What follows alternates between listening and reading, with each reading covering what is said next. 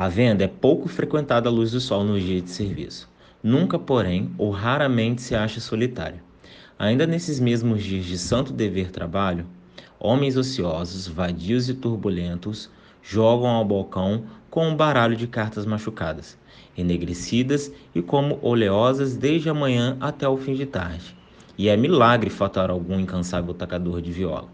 Mas apenas chega a noite, começa a concorrência e ferve o negócio.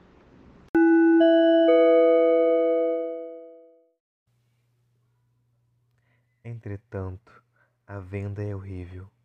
É o recinto da Assembleia Selvagem dos Escravos, onde se eleva a tribuna malvada da lasciva feroz, da difamação nojenta e do crime sem suscetibilidade de remorso. Ali, a matrona veneranda, a esposa honesta, a donzela anjo, são julgadas e medidas pela bitola da moralidade dos escravos. O alívio é aplaudido e sancionado como verdade provada, e o alívio se lança com a forma esquálidas da selvatiqueza que fala com a eloquência do rancor sublimizado pelo álcool. Ali se acende fúrias contra os feitores e os senhores Ali se rouba a fazenda e se fazem votos ferozes pela morte daqueles que se detestam, porque é impossível negá-lo, são opressores.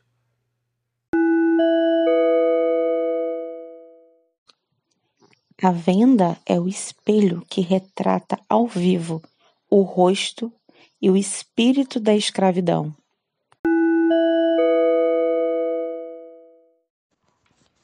Perigosa e repugnante, por certo, e ainda assim não das mais formidáveis consequências da escravidão, a venda de que estou falando é inevitável, porque nasce da vida, das condições e das exigências irresistíveis da situação dos escravos.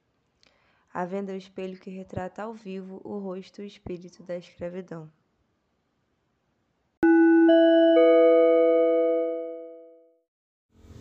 É uma pequena casa de taipa e coberta de telha, tendo às vezes na frente varanda aberta pelos três lados, também coberta de telha e com o teto sustido por esteios fortes, mais rudes e ainda mesmo tortos.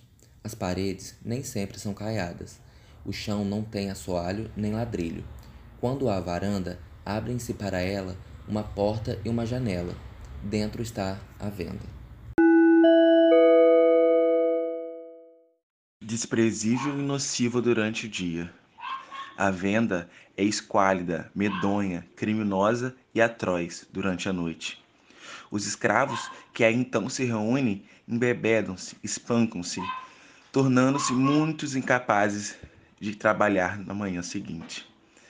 Misturam as rixas e as pancadas com a conversação mais indecente sobre o caráter e a vida dos seus senhores cuja reputação é ultrajada ao som de gargalhadas selvagens.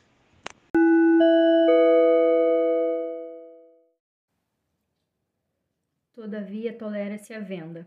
O governo não pode ignorar, a polícia local sabe, os fazendeiros e lavradores conhecem e sentem que essa espelunca ignóbil é fonte de vícios e de crimes, manancial turvo e hediondo de profunda corrupção, constante ameaça à propriedade, patíbulo da reputação em certos casos, forja de arma assassina, porque é e sempre será o ponto de ajuntamento de escravos onde se conspire ou se anuncie a conspiração, e ainda assim a venda subsiste e não há força capaz de aniquilá-la.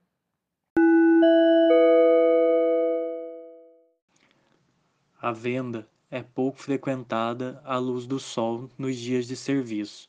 Nunca, porém, ou raramente se acha solitária, Ainda nesses mesmos dias de santo dever do trabalho, homens ociosos, vadios e turbulentos jogam ao balcão um baralho de cartas murchas, enegrecidas e como oleosas desde a manhã até o fim da tarde, é um milagre faltar algum incansável tocador de viola.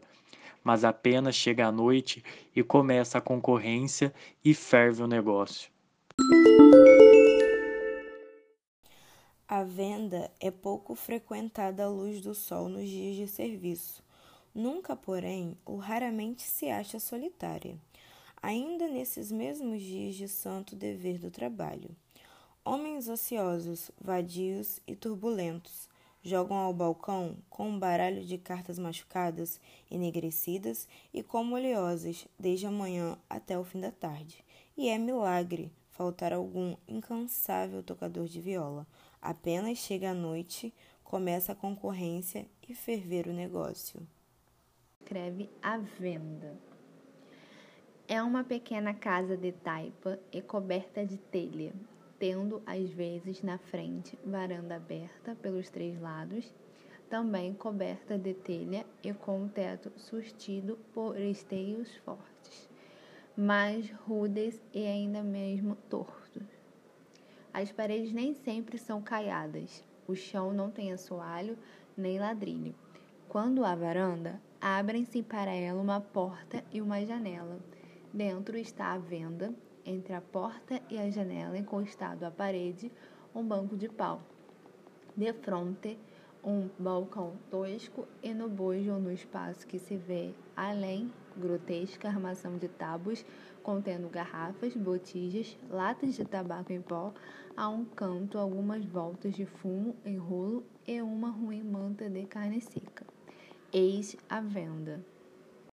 A venda de que falo é uma taberna especialíssima que não poderia existir, manter-se, medrar em outras condições locais, em outras condições do trabalho rural, e nem se confunde com a taberna regular, que em toda parte se encontra, quanto mais com as casas de grande ou pequeno comércio, onde os lavradores, ricos e pobres, se provêm do que precisa a casa quando lhes é possível esperar pelas remessas dos seus consignatários ou fregueses.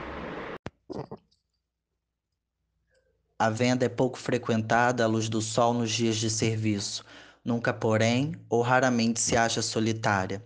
Ainda nesses mesmos dias de santo dever do trabalho, homens ociosos, vadios e turbulentos jogam ao balcão com um baralho de cartas machucadas, enegrecidas e como oleosas desde a manhã até o fim da tarde, e é milagre faltar algum incansável tocador de viola.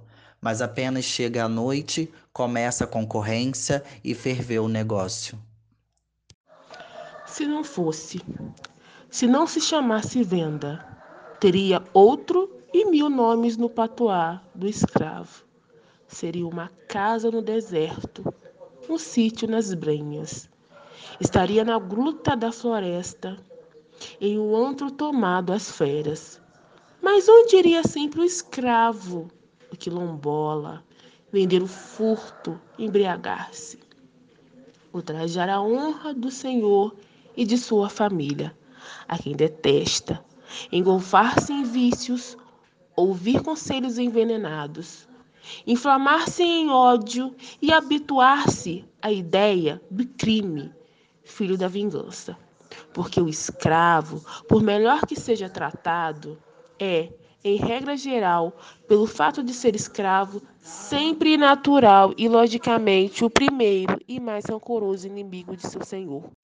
Todavia, tolera-se a venda. O governo não pode ignorar. A polícia local sabe, os fazendeiros e lavradores conhecem e sentem que essa espelunca ignóbil é fonte de vícios e de crimes, manancial turvo e hediondo da profunda corrupção, constante ameaça à propriedade, patíbulo e da reputação e, em certos casos, forja de, ar de arma assassina, porque é e será sempre o ponto de ajuntamento de escravos onde se conspire ou se inicia a conspiração, e ainda assim a venda subsiste e não há força capaz de aniquilá-la. É uma pequena casa de taipa e coberta de telha, tendo às vezes na frente varanda aberta pelos três lados, também coberta de telha e com teto sustido por esteios fortes, mais rudes e ainda mesmo tortos. As paredes nem sempre são caiadas, o chão não tem assoalho nem ladrilho. Quando há varanda, abrem-se para ela uma porta e uma janela. Dentro está a venda. Entre a porta e a janela, encostado à parede, um banco de pau. De frente, um balcão tosco e no bojo ou no espaço que se vê além, grotesca armação de tábuas contendo garrafas, botijas, latas de tabaco em pó. A um canto, algumas voltas de fumo em rolo e uma ruim manta de carne seca. Eis à venda.